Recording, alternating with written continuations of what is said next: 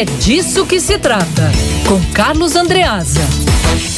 Carlos Andreasa me chamou muito a atenção uh, o jeito como os bandidos que invadiram as residências tratavam a, a situação, né? De que eu não quero morrer, é, meu familiar presente, a imprensa presente.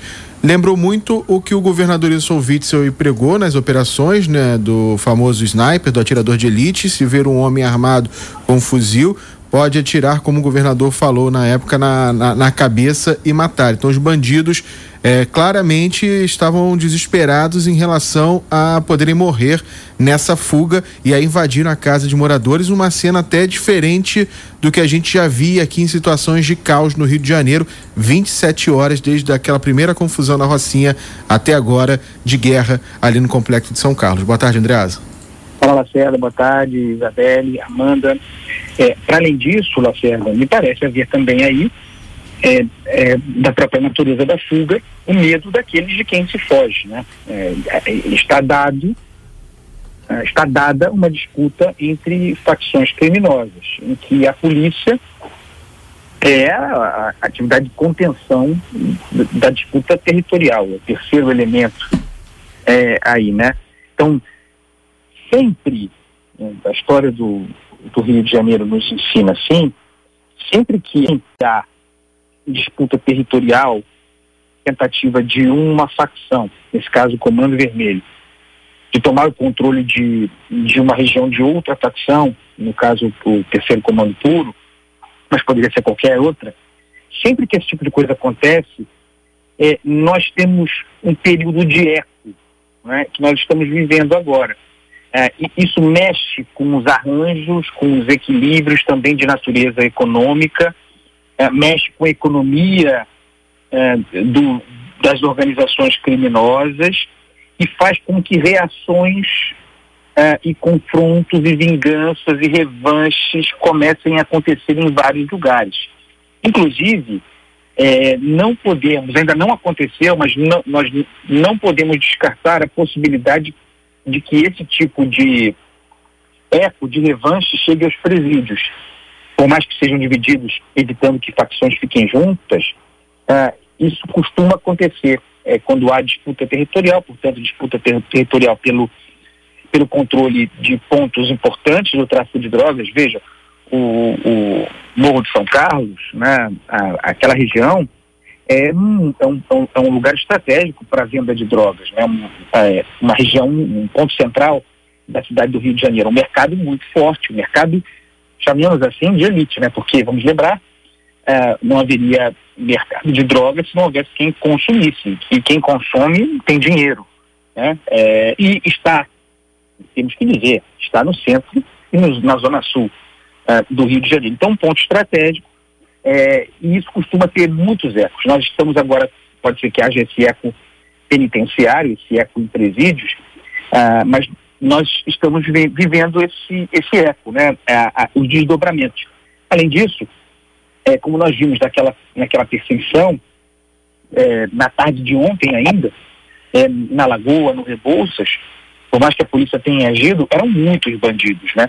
É, para essa empreitada de tentativa de ocupação, de tomada de poder é, de São Carlos. É, é esses bandidos não foram todos presos.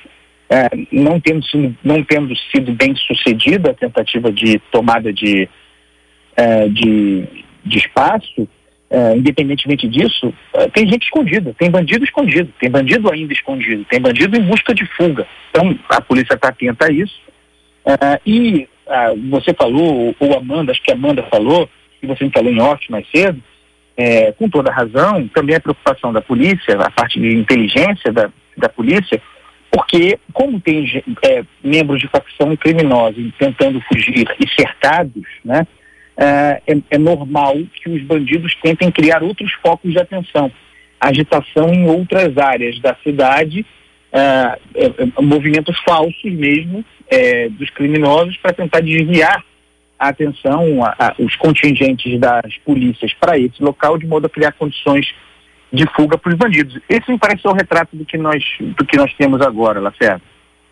Nós temos nesse momento, uh, o ouvinte até falou que passou pela Graja Jacarepaguá e está vendo um grupo de criminosos ali detidos pela polícia que reforçou o patrulhamento no complexo do, do Grajaú.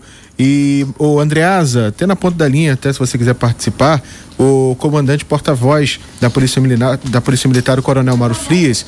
Coronel, eu, Marcos Lacerda, estou aqui, Amanda Martins, Isabelle Rangel, Carlos Andreasa também. A gente recebeu informação agora há pouco de que o chefe dessa invasão teria sido preso nesse sequestro que aconteceu agora à tarde. Pode confirmar isso pra gente? Boa tarde, Coronel.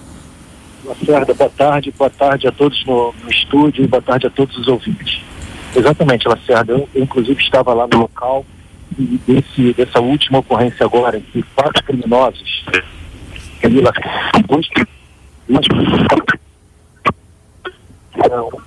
Tá falhando a ligação, coronel. Você se tem como se deslocar um pouco melhor. Você me ouve agora, coronel?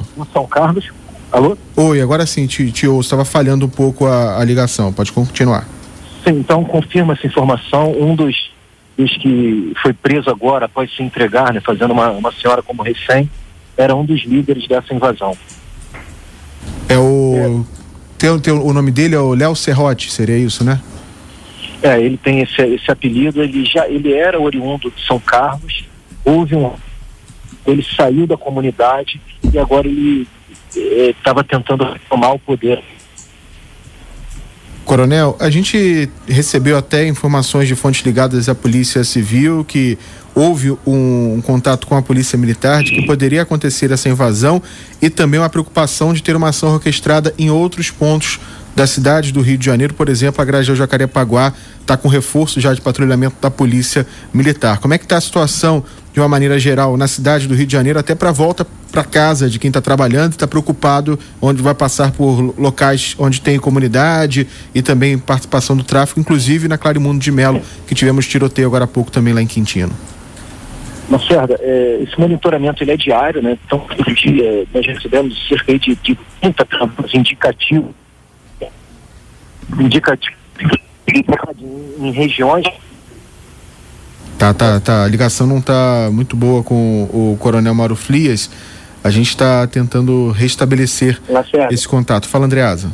Mas, de toda maneira, né, nós, nós ouvimos agora uma palavra importante, é, dando conta de que, a, segundo a Polícia Militar, a, as vias é, expressas, as mais movimentadas, aquelas mais próximas de comunidades potencialmente atingidas, né, em função dessa disputa territorial, estariam monitoradas e a polícia tomando conta uh, para evitar que isso que, que, haja algum problema. Então é, é uma notícia importante, não se pode ouvir inteiramente a resposta, mas isso ficou bastante claro. Hoje mais cedo havia preocupação com o túnel Rebouças, por exemplo, havia uma espécie de bloqueio, é, mas era um bloqueio já preventivo, não era nem um bloqueio, era uma, era uma presença uh, preventiva da polícia nos acessos ao, ao, ao Rebouças em função daquela região muito próxima ali, onde, onde se deu o centro né, do, é, da, da conflagração. Então, as pessoas têm que tomar muito cuidado, muita atenção nessa volta para casa, evitar quem puder uh, essa, essas, essas vias mais próximas de, de comunidades, uh, mas no Rio é, é praticamente impossível, tem ocasiões em que é preciso passar, e para isso a polícia está presente, se diz presente e, e, que assim seja, né?